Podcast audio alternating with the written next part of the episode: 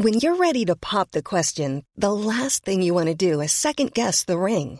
At Bluenile.com, you can design a one of a kind ring with the ease and convenience of shopping online. Choose your diamond and setting. When you find the one, you'll get it delivered right to your door. Go to Bluenile.com and use promo code LISTEN to get $50 off your purchase of $500 or more. That's code LISTEN at Bluenile.com for $50 off your purchase.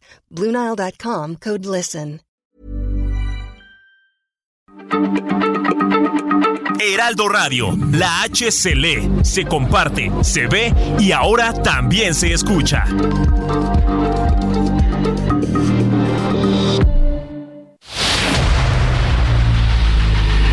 El dedo en la llaga. Había una vez un mundo en el que nadie creía. País de historias inexplicables. Una nación con personajes asombrosos. Santo Tomás tenía razón. Hay que ver para creer. El México increíble, las verdades que duelen, la voz de los que callan, el dedo en la llaga. Infórmate, diviértete, enójate y vuelve a empezar. El Heraldo Radio presenta El Dedo en la Llaga con Adriana Delgado.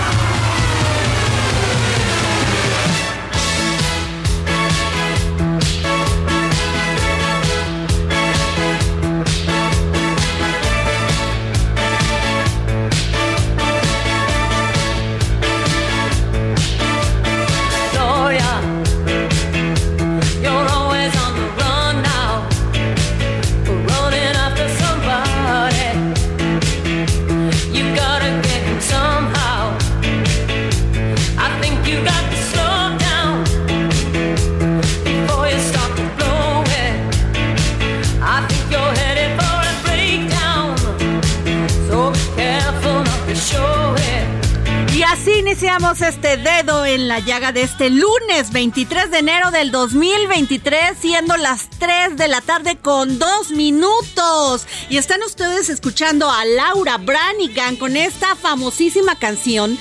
Gloria. Y es que, ¿por qué les puse Laura Branigan, David, Miguel?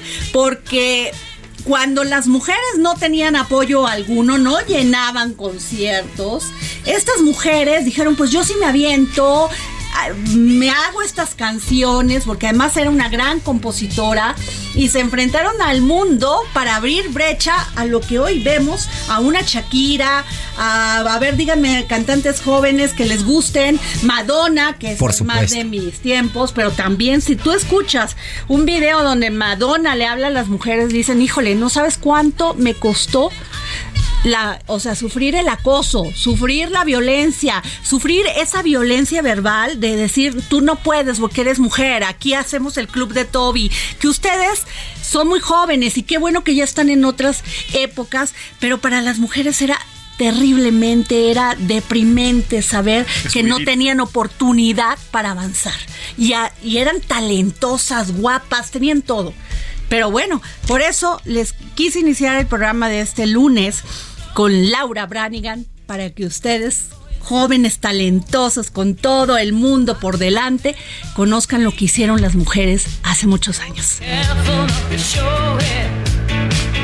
Y bueno, nos vamos con deportes y me da muchísimo gusto empezar este lunes con algo bonito, porque si iniciamos con noticias, híjole, muertes, asesinatos, guerras entre políticos. Doble no circula. No, no, no, no. no. Mejor Juan Miguel Alonso y Damián Martínez, ¿qué fue lo que pasó este fin de semana en el deporte? Qué bienvenida, mi querida Adriana, y qué voz, ¿eh? Qué voz.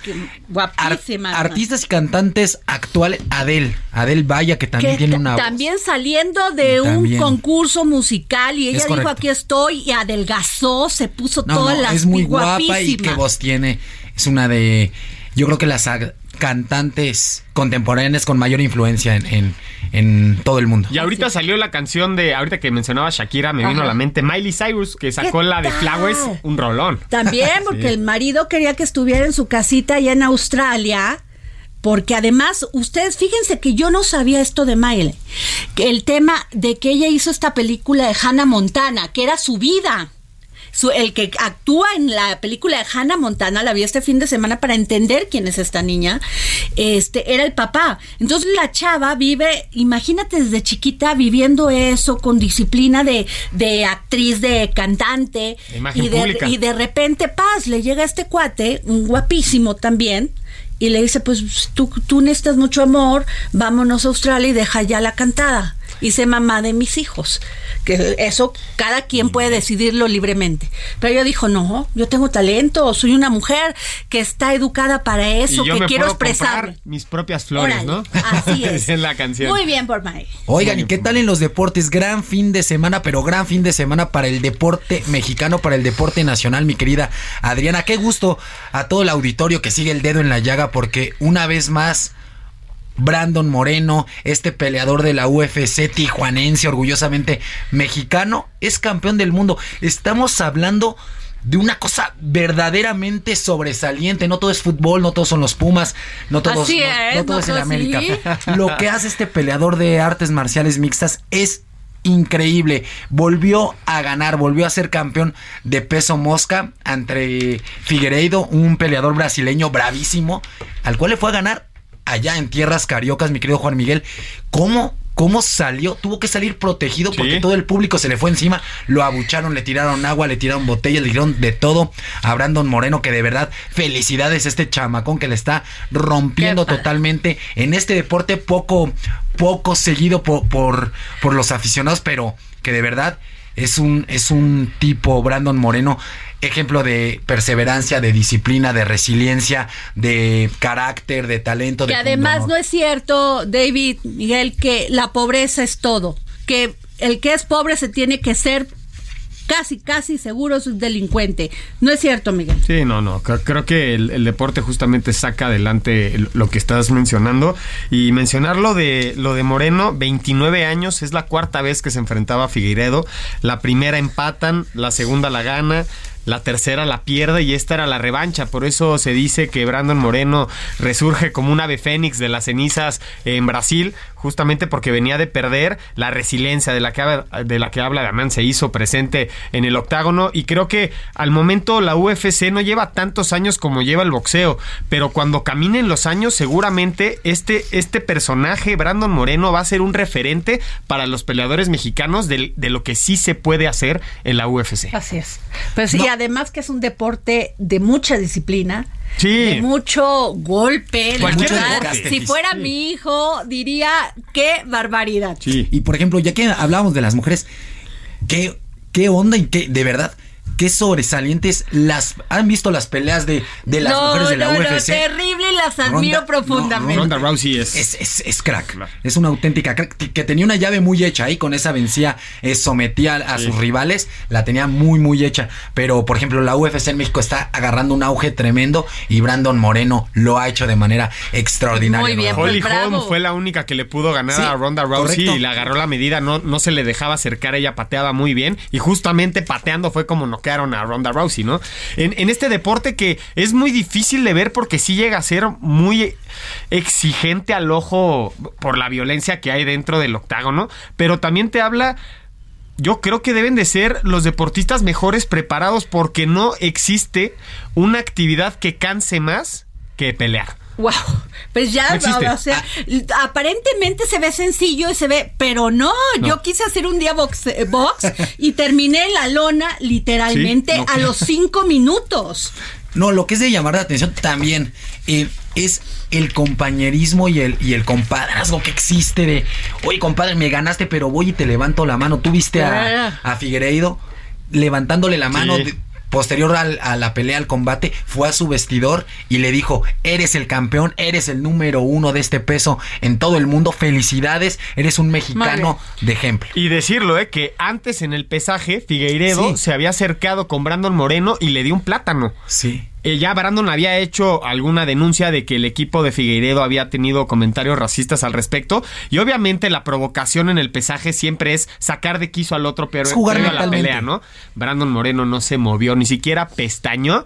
Y se ve, obviamente, la exigencia y, y lo metido que estaba en la pelea. Y se vio, obviamente, en el octágono Claro. con la victoria. Oye, NFL. Uy. A ver. Qué bárbaro. Cuéntanos, Juan Miguel, porque fue un fin de semana de locura en el emparrillado.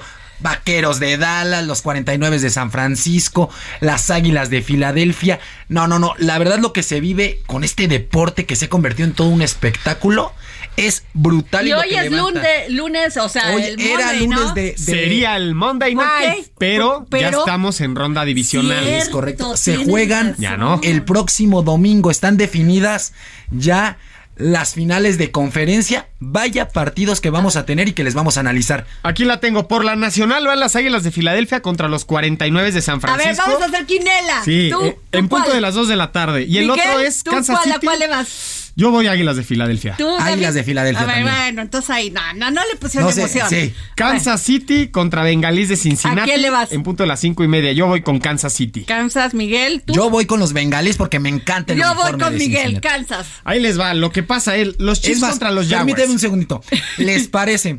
Dime tu. Super Bowl. ¿Cuál va a ser tu Super Bowl? Filadelfia, Kansas. Filadelfia, Kansas. Uh. Yo pienso que es Filadelfia, Cincinnati. Si es, si, si yo pierdo, yo les traigo una, una No, cajita no, no, de no, no, no, no, Una no. cajita Nos de donas invitas a ustedes. comer Vámonos después a del dedo en la llaga. a comer. Vámonos a comer. Sí. Comida Cerrado. Que te duela, porque Sí, claro. si no, pues Cerrado. Que sería el Super Bowl va a ser hasta el 12 de 12, febrero. ojo, eh. Escuchen muy bien, no es el 5 como habitualmente es, no es ese fin de semana, va a ser uno siguiente, el 12 de febrero, el Super Bowl. Y hablando de los partidos, Kansas City contra los, los Jaguares de Jacksonville, muy bien Jacksonville. Y hay que decir, pasa algo muy especial en este partido. Patrick Mahomes, el coreback de Kansas Sí, City, Patrick Mahomes un sale tocado del, del tobillo y entra Hin, que, Heaney, que es el, el coreback, eh, el de la banca. Y. Heaney hace un, un pase de, de touchdown. O sea, la lesión le convino al equipo y después regresó Patrick Mahomes. Entonces, Kansas City te habla de la resiliencia que tiene el equipo y la capacidad de adaptarse a las circunstancias Oigan, ¿y adversas. qué tal si ponemos una encuesta? Una a ver, ahorita, una encuesta desde ahorita bien. para ver si le duele a David. ¿Quién es el gallo? ¿Quién Ah, es el gallo? ¿Quién es el gallo para ganar el Super Bowl o para llegar al Super Bowl más bien, ¿no? Para Los dos llegar, equipos para o, llegar. O quién, es, o quién va a ser el campeón de esta temporada. ¿Quién se va a llevar ¿La el anillo? Ajá. Órale, ¿quién se va a llevar el Super Bowl? A ver. Y los campeones de división, ¿no? Ok. Que sería quienes jugaron el Super Bowl, ¿no? Ya. Vamos a hacer la quinela para que a Damián le duela, pero así. ¿Dónde quieres ir a comer? Bueno, luego platicamos. A un lugar que le duela. Y David. les debemos los cascos, ¿eh? El que- Ah, el que a si ver. participan, evidentemente tenemos regalitos. Y vamos, a buscar regalos para todos aquellos que participen en esta encuesta. También pasó algo este fin de semana muy curioso. Eh, ah, es un pateador de los Vaqueros de Dallas. El partido pasado falló cuatro puntos extra, cuatro goles de campo. Nunca, Nunca, en la historia había pasado. Wow. Y arrancando el partido contra los 49, fa, volvió a fallar. O sea, falló cinco en dos partidos. Algo nunca antes visto. Parece que los vaqueros de Dallas o ya contrataron o están buscando pateador. Pero era el partido más importante. Era el clásico de los partidos de este fin de semana. Parecía que los vaqueros de Dallas iban a salir de esta malaria de no poder llegar a, a la final de conferencia y, y obviamente a un Super Bowl. Y tómala otra vez los 49 los Desde cenaron. 1996, Dallas no es campeón de la NFL. La franquicia con más dinero y más cara de todo el mundo a nivel deportivo. Fútbol, hockey, básquetbol, béisbol, fútbol americano. Es la franquicia que más genera dinero en todo el mundo.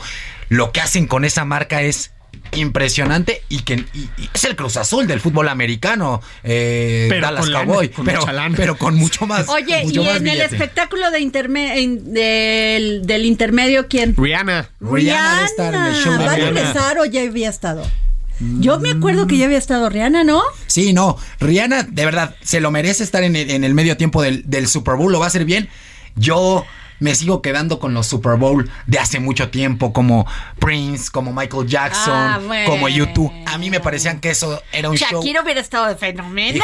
Híjole, hubiera eh, incendiado. Imagínate que sonara la canción. Imagínate, incendiado el Super Bowl. No, bárbaro lo que se va a vivir el, el 12 de febrero. Como siempre, muy bien por la NFL. Lo hace perfectamente. Entienden lo que es el negocio de, de- del fútbol americano y lo hacen increíble. Ahí vamos. Vamos a tenerles todos los detalles del Super Bowl 12 de febrero. No se lo pueden perder. De verdad que es una cosa bárbara. Pues yo les agradezco, mi Juan Miguel Alonso y Damián Martínez. Gracias por estar aquí en El Dedo en la Llaga. Y ahorita vamos a lanzar la encuesta. Participen porque hay regalos aquí en El Por Dedo en la supuesto Llaga. que estaremos pendientes. Muchas gracias por el espacio, Adrián. No, gracias a ustedes por estar aquí. Un placer, querida Adrián, y ya lo saben, aquí en, la- en el dedo en la llaga, siempre, siempre estamos puntuales con todo el tema deportivo. Viernes, ya, Viernesita. listos. Viernes puestos, Órale, listos. Bueno, pues muchas gracias. Y nos vamos a las malas noticias. No las quisiera dar, pero hay que visibilizar la violencia que se sufre en este país y este es el caso de Veracruz, un fin de semana violento que dejó varias muertes, entre ellas la de dos chiquitos, una niña y un niño, de una manera terrible, grotesca. Y tengo a Luz María Rivera, gran periodista del Mercurio de Veracruz. Luz María, ¿cómo estás? Pues impresionada, eh, Adriana, saludos a ti y al auditorio, pues ya se imaginarán, eh, se puso un domingo negro ayer con la ejecución de esta familia el gobernador Cuitlava García hoy, hace unos momentos en el World Trade Center de Boca del Río, acaba de confirmar que el asesinado, en el ejecutado en el taxi, es Fernando Pérez Vega, alias El Pino. ¿Quién es este hombre? Bueno, así rápidamente, nada más para que el auditorio lo identifique. Él es, era, era hermano de Reveriano, de los mismos apellidos, conocido en la zona del Totonacapan, allá por Papantla, como el Pelón, el líder de una banda de delincuentes apodados Los Pelones. Eh, es una cosa muy compleja. Eh, el gobernador hoy dijo que en efecto eh, hay fotografías de él, porque bueno, ni modo que se pueda negar, Laguas, eh, pero dice que esas fotos con el hoy ejecutado eh, se las tomó como se las toma con cualquier veracruzano que se las Pero Luz María, me parece terrible, grotesco la, la imagen, el video de los niños. Ah, sí, bueno, me parece ver, una ahí- cosa espantosa. Todavía hablamos es- con el senador eh, Mancera de, de respetar la dignidad de los niños cuando pues capturan a su padre y ellos están en ese lugar. Eh, híjole, pero esto no tiene palabras. Sí, a ver, no había habido eh, que nosotros conozcamos un antecedente así. Ayer, ayer por eso la conurbación Veracruz, Boca del Río, Medellín entró en pánico. ¿Por qué? Porque eh, se soltaron videos por todos lados, eh, por todos. Y resulta que el video principal, hay la voz, si lo pueden checar, nosotros lo subimos porque pues nos llegó en el Mercurio, eh, nos criticaron como a muchos medios, pero eso era lo que había ya en las redes sociales.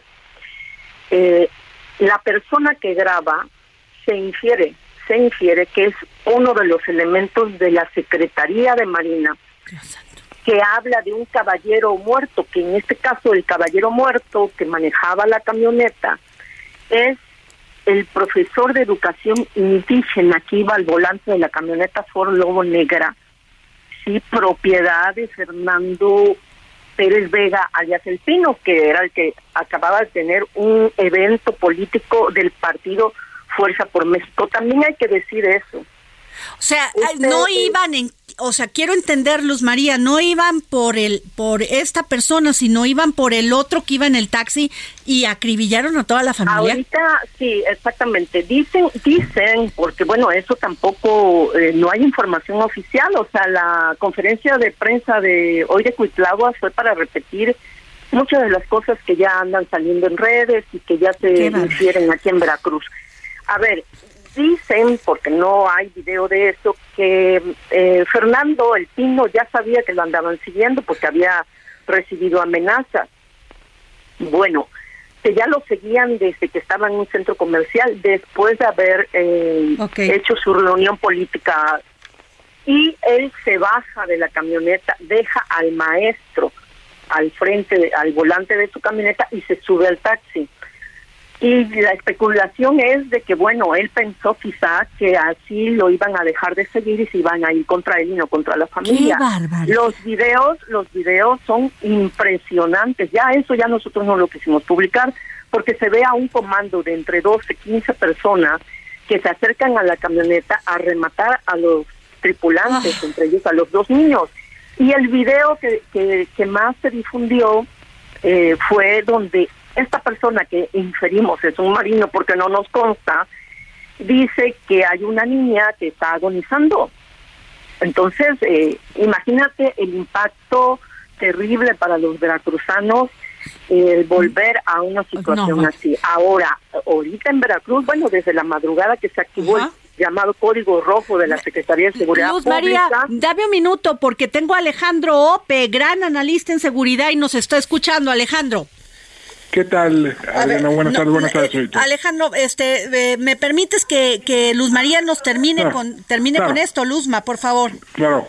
Sí, bueno, eh, nada más para eh, confirmar, desde que se activó el código rojo de la Secretaría de Seguridad Pública, que los veracruzanos perciben no funciona de nada, porque ese código rojo anunciado por el capitán de la CEMAR, eh, que actualmente dirige la Secretaría de Seguridad Pública, tampoco pudo rescatar a la policía que fue secuestrada hace unos días y que fue terriblemente masacrada. Dios. Entonces, este código rojo lo único que vino a hacer aquí en la conurbada fue a alentar el tráfico y a poner a la gente con los pelos de punta, ¿no? Porque no solo eh, provocó recorridos de más de una hora entre los municipios conurbados que tú bien conoces, Adriana, porque eres de aquí. Veracruz, Boca del Río, Medellín fue la locura hasta hace cosa un poquito antes de la una de la tarde, desde, desde las dos, tres de la mañana. Entonces, eh, ahorita todos los veracruzanos por redes sociales están reclamando que por qué hacen este este operativo, Ok. eh, ya para qué, ¿no? Dicen, ya para qué, porque ya hubo esta ejecución terrible. Muchas gracias, Luz María Rivera, de gran directora de este medio de comunicación, Mercur El Mercurio. Gracias por tomarnos la llamada. Gracias, Adriana. Alejandro, se sigue viviendo la violencia terrible, pero esto de Veracruz nunca lo habíamos visto los veracruzanos. Eh, eh, bueno, pues buenas tardes, Adriana, Buenas buenas, tardes. tardes, auditorio. Eh, en efecto, es un hecho realmente aterrador, ¿no? La, la masacre eh, de una familia completa, eh, la, el asesinato a mansalva de niños. Eh, yo ya había habido algunos antecedentes, eso no se recuerda hace algunos un par de años en Coatzacoalcos y Minatitlán hubo unos, unos atentados eh, indiscriminados donde algunos de las víctimas fueron niños, pero aquí el, el, lo, que le da un carácter particularmente aterrador al hecho es que eh, fueron a rematar a los niños, ¿no? O sea, no, no, no es que se equivocaron. Así es, o sea, no, pero además con lo que nos está contando este Luz María, siempre muy cuidadosa porque es una gran periodista, pero primero la grabación, ¿quién hace esa grabación? Así Dos, con una niña agonizando. Dos, este, este, pues que les puso el señuelo el, el, el, por quien iban y dejó al maestro que manejara esta camioneta.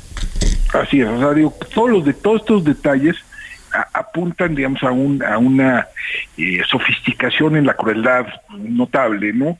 Y a, un, eh, y a una falta absoluta, ¿no? De capacidad de empatía o de compasión hacia otro ser humano, ¿no? O sea, lo, lo que habla de, son personajes que ya están totalmente endurecidos por la violencia y que son capaces de cruzar cualquier línea. Eso yo creo que sí está claro de, lo que sabemos esto. También, más allá de, de- de las características de los asesinos, que es un tema en sí mismo, es notable, esto no sucede en una zona aislada del Estado. ¿No? No, no. O sea, es la no carretera Jalapa, Sí, Veracruz. O sea, entre la capital y el puerto, entre la- o sea, tú sabes, tal vez la carretera más transitada, o si no la más transitada, una de las más transitadas del Estado. Eh, donde hay supuestamente amplia presencia fede- eh, federal y estatal. Así es. eh, donde hay eh, cuarteles de la Guardia Y Nacional. que donde está tardaran tanto zona- en llegar, Alejandro. Así es. Entonces, eh, eso te habla de, de dos, de dos temas de fondo, ¿no?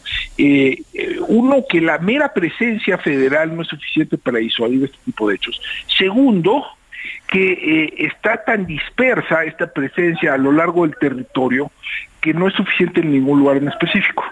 ¿no? Que, que no logran alterar la ecuación en ningún lugar en específico, sobre todo en estados complejos, poblados y, y, digamos y con población dispersa como el caso de Veracruz. Alejandro, te quiero hacer una pregunta porque esto sí es importante. Eh, eh, tú hablas de la violencia, de lo sanguinario que ya son estos hechos. Ya no es que iban ahí, sino iban por toda la familia, lo quieren exhibir. este, esto, Alejandro, si me permites, nomás regresando del corte, quisiera que me lo contestaras. ¿Cómo cambia la política de seguridad? Porque ya los hechos ya son muy frontales. Así es. Este, Así es. ¿Nos permites? Vamos a un corte y regresamos, Alejandro Ope. Gracias.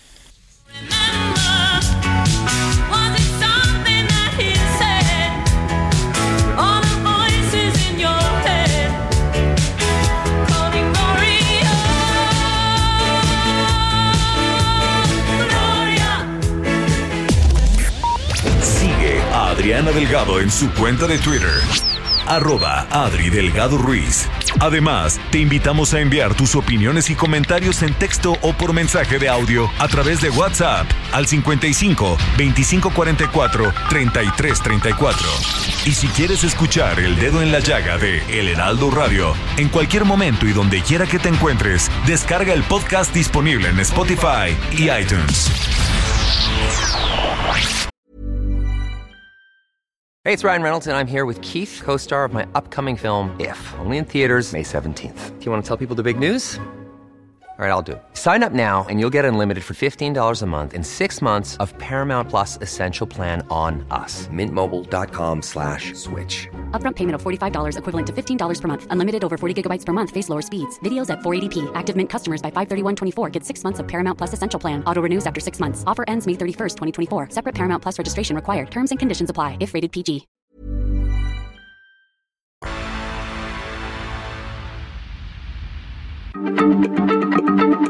Heraldo Radio, la H se lee, se comparte, se ve y ahora también se escucha.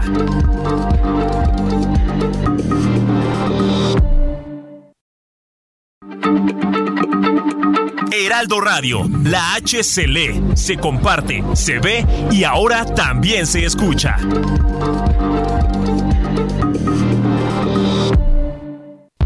Sigue a Adriana Delgado en su cuenta de Twitter en arroba Adri Delgado Ruiz. Y envíanos tus comentarios vía WhatsApp al 55 25 44 33 34 o 55 25 02 21 04.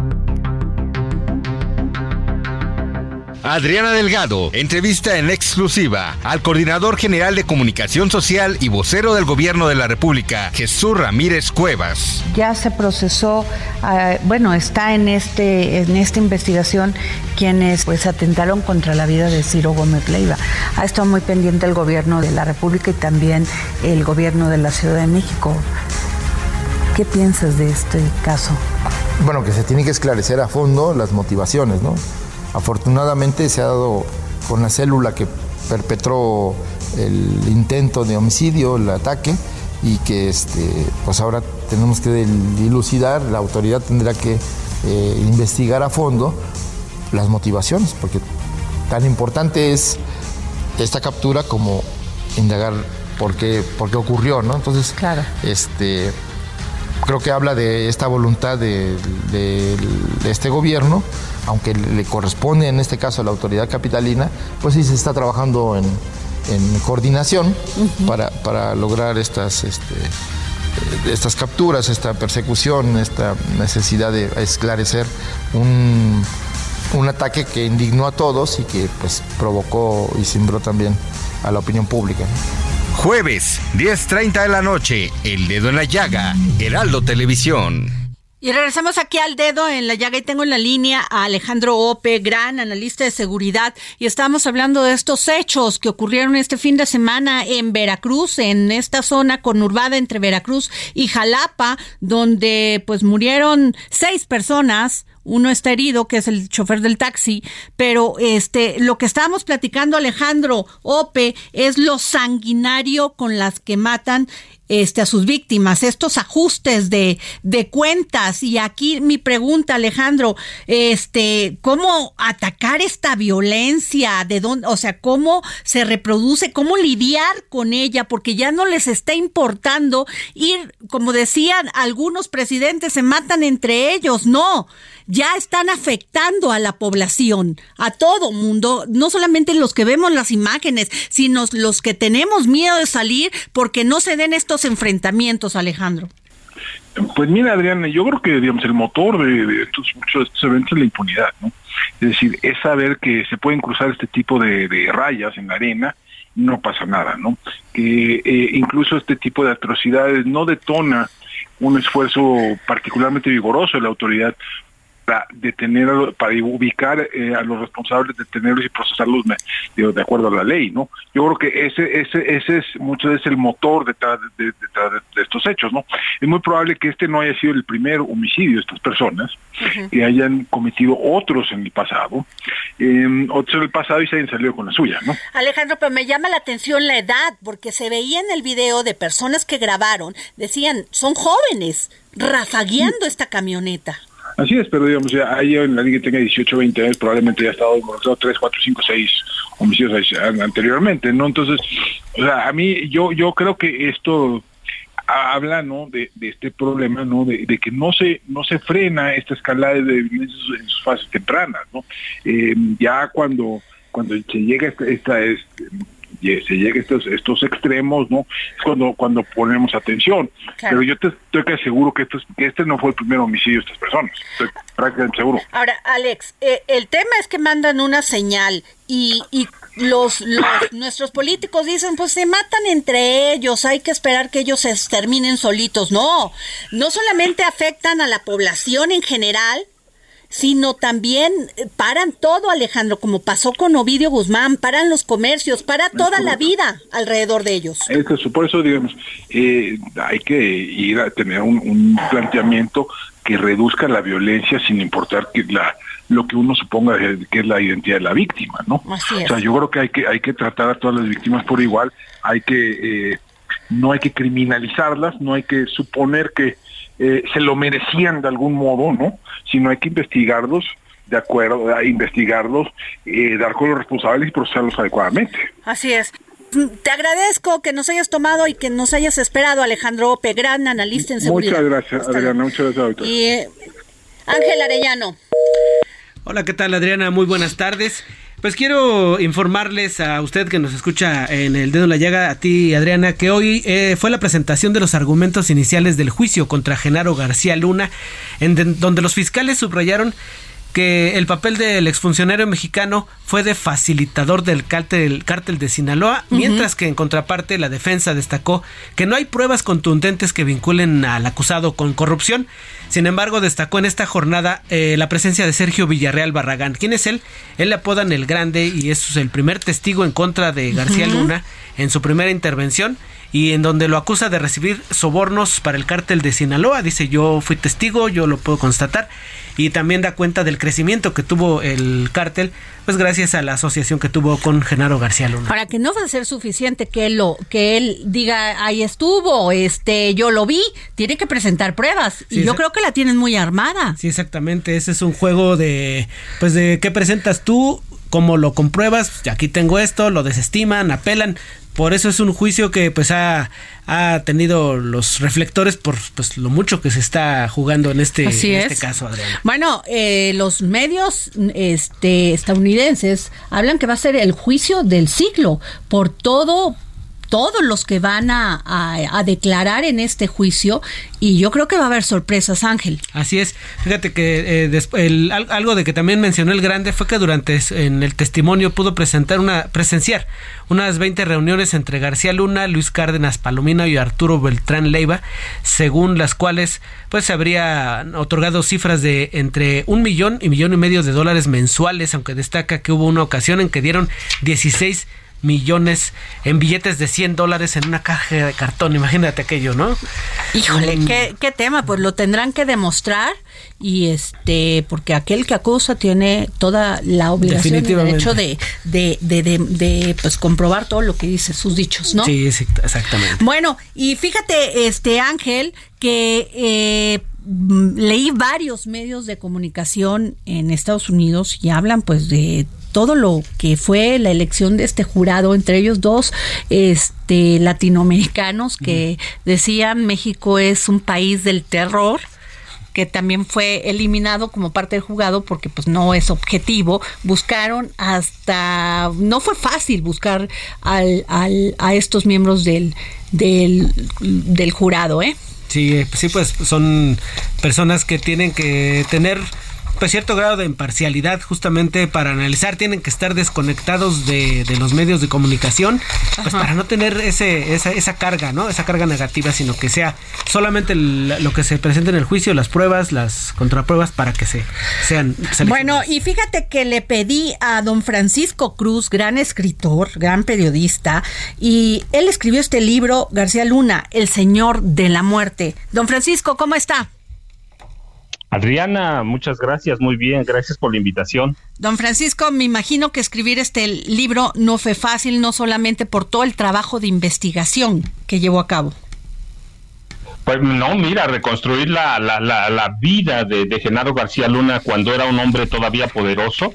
El libro lo empecé en 2010. Ajá. Eh, reconstruir su relación, reconstruir su nacimiento, la huida de su familia a Michoacán, este, su llegada a la Ciudad de México, eh, cómo se escondió su familia durante un año en Ciudad de México. Él, de hecho, nació en Michoacán y lo, lo registraron ex- extemporáneamente en Ciudad de México porque venían huyendo. Su papá eh, había sido involucrado en algunos robos, así que lo que afirmo, lo sostengo y lo documento es que Genaro García Luna es un hombre y un personaje que nació para ser criminal y es un criminal.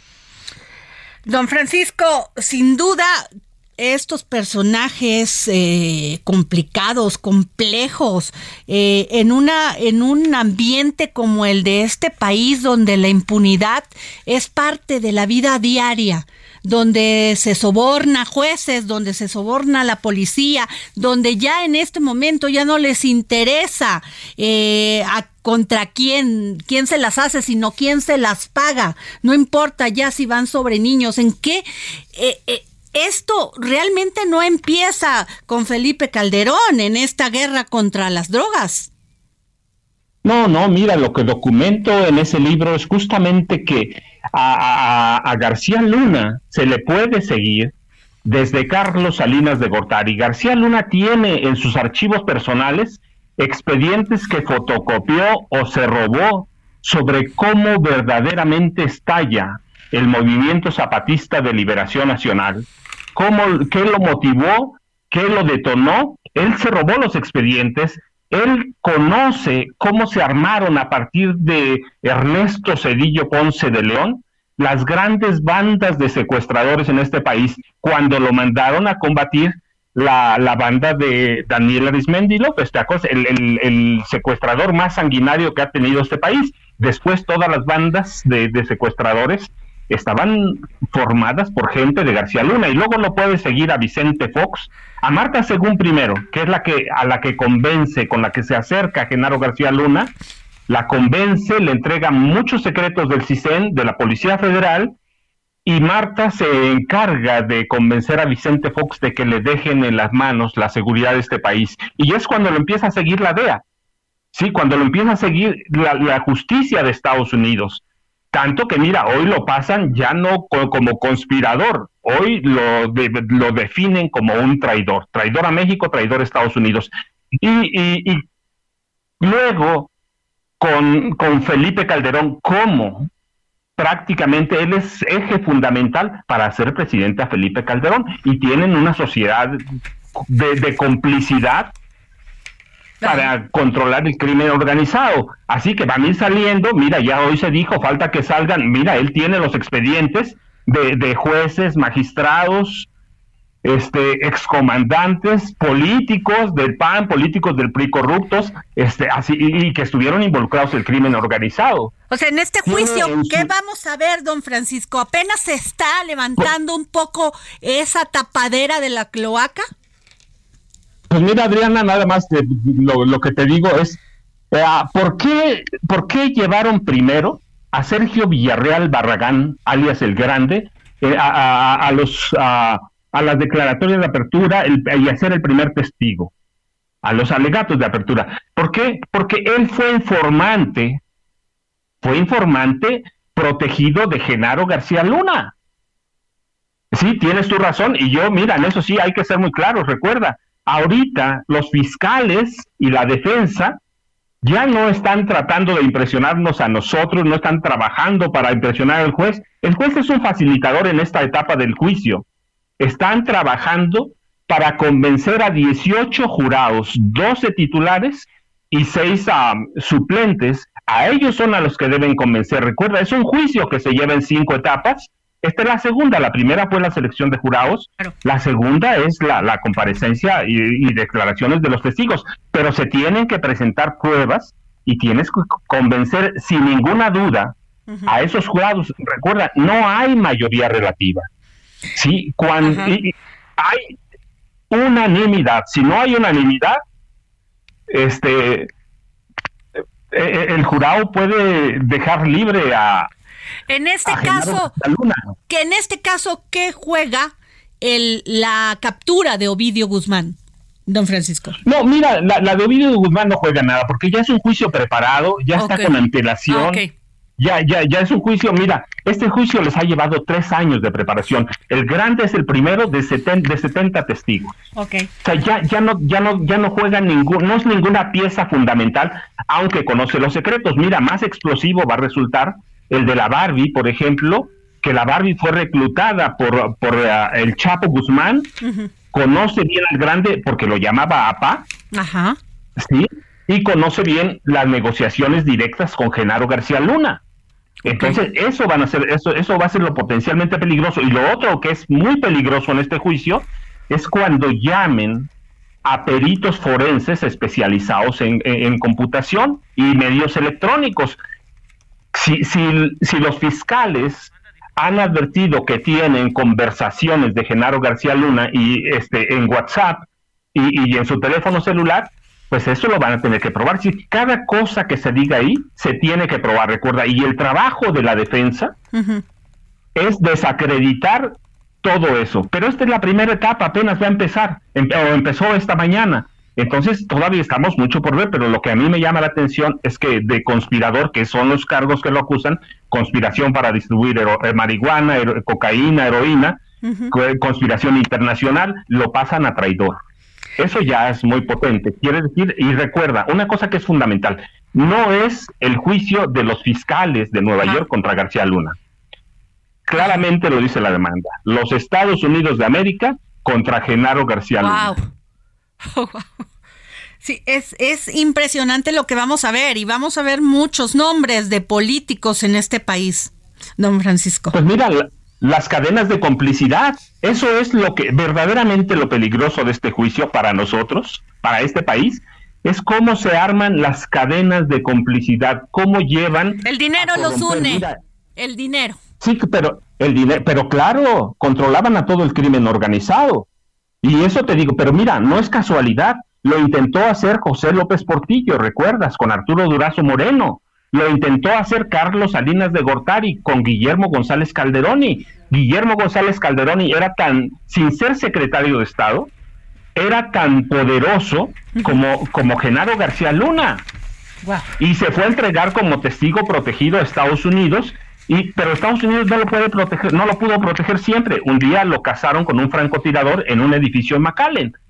Entonces lo que se juega Genaro García Luna es eso es eso y por eso no habla recuerda el Chapo no habló Claro.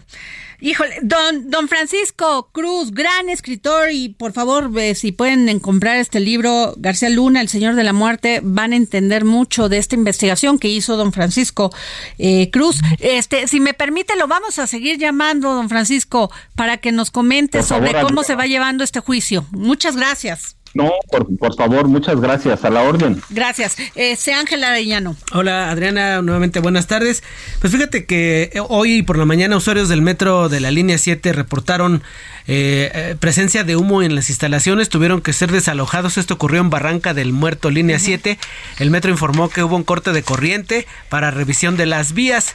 Se reportaron cuando menos 20 personas. Algo atípico, ¿eh? Sí, justo a eso, a eso iba. atípico. Se, se reportaron 20 personas intoxicadas, 15 de ellas requirieron traslado y justo en la cuenta de la jefa de gobierno de la Ciudad de México se dio a conocer que, eh, a, ver, a ver, tengo aquí el tweet. eh, A mí- donde dice- además que no voy a mencionar nombres, pero Ajá. de inmediato salieron los conservadores, como dice el presidente Andrés López Obrador, López Obrador, para decir su opinión sobre este evento y estar presentes. La verdad, a veces, pues sí es un tema de oportunismo. Sí, pues lo, aprovecharon. Fíjate que la jefa de gobierno dice, a las 10.50 ocurrió un corte a la circulación en la estación Barranca del Muerto, el metro. Me informa que es una situación atípica en los cables de alta tensión. Hasta el momento 15 personas reciben atención médica en el Hospital San Angelín por aspiración de humo. La fiscalía está investigando y se había suspendido el, el, pues el servicio en un tramo, pero la buena noticia es que ya el metro y la jefa de gobierno anunciaron que se reanuda. Así que Así es. pues ya otra Bueno. vez puede usted us- utilizar la línea 7 en el tramo completo. Qué raro está esto. A ver, vamos a ver qué dicen las investigaciones. Exactamente. Ángel Arellano. Y bueno, se presentó el pasado 21 de enero la iniciativa para castigar el plagio académico y es que según el argumento es necesario legislar esta materia debido a la existencia de un vacío legal que da lugar a la incertidumbre e inseguridad jurídica en torno a un tema que ha cobrado pues especial relevancia, pero independientemente del tema y por qué, es- tengo en la línea al diputado Alejandro Robles de Morena. Diputado, Adriana, ¿qué tal? ¿Cómo estás? Muy buenas tardes. Aprecio mucho la oportunidad de Gracias. compartir. Oiga, diputado, pues. ¿cómo va a estar esta iniciativa? A ver, porque sí es interesante. No, independientemente esto ya lo ya pasó, ya está, ya, pero ¿cómo vamos a prevenir que eso no suceda? Fíjate que para ser muy enérgicos, actualmente viene el tipo penal de plagio, pero consideramos que es insuficiente la sanción en, en la materia penal y debe trascender al ámbito administrativo y, re- y tener como consecuencia la pérdida de la cédula profesional. Es decir, lo que obtuviste de manera ilegítima, pues es precisamente lo que se debe ¿Eso no anular, está en la en la ley ya, este diputado? No, de, de- hecho es la bolita que se están de- echando entre, Ajá. entre la Secretaría de Educación Pública y la UNAM, Ah, porque no viene previsto, no se ha establecido. Yo te puedo decir, por ejemplo, ahorita el caso que generó todo el revuelo en cuanto a plagio, pues ha sido el de la ministra. Ajá. Y pues precisamente el problema en el que considero equivocaron, erraron autoridades universitarias fue haber pues condenado sin haber establecido un procedimiento. Y esto es precisamente lo que trata esta reforma, de establecer como sanción la eh, la revocación de la cédula profesional y la cancelación del registro ante la Secretaría de Educación Pública de lo que es el título y establecer la obligación de las universidades a a que ellos se den procedimientos en los que se respete la presunción de inocencia y eh, el derecho de audiencia. Diputado, este, eh, eh, entiendo el tema de la ministra. Este fue pues hace 30 años, lo entiendo perfectamente y sobre todo hablando de la Suprema Corte de Justicia de la Nación. Pero yo creo que habría que revisarle también a muchos legisladores, muchos gobe- be- gobernadores, presidentes municipales, si realmente han terminado una carrera este profesional, porque la firman, eso también es un delito, que firmen sin tener un título. Exactamente, la usurpación de profesión es, otro asunto también relevante, pero ahora se ha estado eh, haciendo especial eh, mención del tema de la ministra, pero pues tú recordarás que fue el caso también de Vicente Fox. Claro, de como Ajá. Del como secretario de tesis Educación. su plan de gobierno ¿Se acuerda ¿no? también del secretario de Educación que no tenía título También. profesional y entonces tuvo que renunciar? También en el en el, el PAN ya no se acuerda de eso. y el mismo Peña Nieto. Así es. Entonces, nosotros lo que estamos planteando es, a ver, lo que más allá de la sanción penal, porque el Código Penal establece una sanción de seis meses a seis años de prisión. Esto te significa que la prescripción, que es la media de esa sanción, es de tres años, tres meses, ¿no? Y la verdad no logra, es decir, no, no es vamos a incrementar la pena, no, porque no logra el propósito que es precisamente pues resarcir la afectación y en este caso es el título y la cédula lo que nos estamos proponiendo. Yo te puedo asegurar que si hoy la UNAM le retira el, el título a Yasmín Esquivel, pues va a ser sin fundamento legal porque no existe Claro. precisamente previsto. Ahora yo sí, es en, en este afán y entiendo el punto, pero o todos coludos o todos rabones. Y yo creo que hay que someter ya un escrutinio a todos aquellos que nos gobiernan o tienen algún cargo de representación popular para ver, porque han firmado, o sea, de puño y letra, y muchos ni siquiera tienen el título. Sí, hay, hay mucha hipocresía en este caso. Yo recuerdo, hay varios legisladores que no solo se han eh, fusilado, es que No, bueno, seguramente su eh, tesis, eh, nadie lo quiere decir porque si es muy importante, si es, este, sale la oposición y salen los unos y los otros a decir, pero a ver, hay muchos casos, como bien lo dice usted. Así es, Adriana. Entonces, yo te aprecio mucho la oportunidad de Muchas explicarla, porque se ha tergiversado y la han agarrado al revés, como que Morena quisiera. No, no, no, no, no. eh, todos rabones y todos coludos, como dicen en mi pueblo. Exactamente, y más ahora, es muy fácil, no es lo mismo lo de Yasmín Esquivel, estamos hablando del siglo pasado, Claro. pero hoy tú haces tu tesis y hay software que de manera inmediata, automática, Claro. te pueden precisar si se trata de un Así plagio. es. Entonces, estamos haciendo una tormenta en un vaso de agua con algo que es tan sencillo y simple de sancionar y de evitar, sobre todo. Gracias, este diputado Alejandro Adriana, Robles de te lo Morena, agradezco, gracias. te aprecio mucho esta entrevista. Ángel. Arellano. Buenas todo- tardes. Gracias. Todos, ro- todos eh, coludos y todos, Todos rabones. rabones, sí, y eso que mencionabas es el guanajuatense Fa- Fausto Alzati, quien allá en los tiempos Con de todo Cedillo respeto, firmaba un como- hombre culto, un hombre preparado, Sí, pero no tenía el título sí, y firmaba como, como- secretario como- de Educación. como doctor, Pública. como doctor, Claro, como sin doctor. haber cumplido el grado, A ver, grado académico. Eso lo entiendo. Creo que ha sido durísimo el tema y bueno, cada quien se hace responsable de sus acciones. Sí, sí, sí, justamente. ¿no? Y yo creo que en estos casos, este, no nos culpen a los periodistas. Ahí está las razones, ahí está.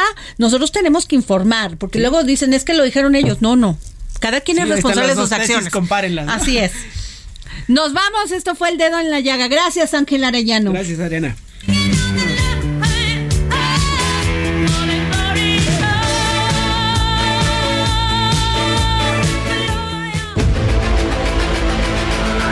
Heraldo Radio presentó El Dedo en la Llaga con Adriana Delgado.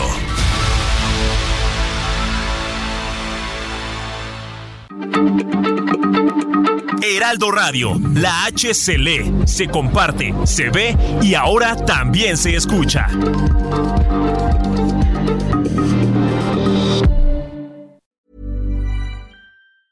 Planning for your next trip?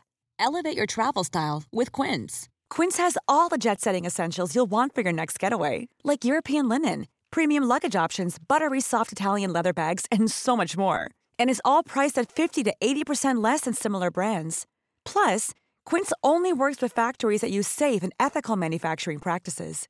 Pack your bags with high-quality essentials you'll be wearing for vacations to come with Quince. Go to quince.com slash pack for free shipping and 365-day returns.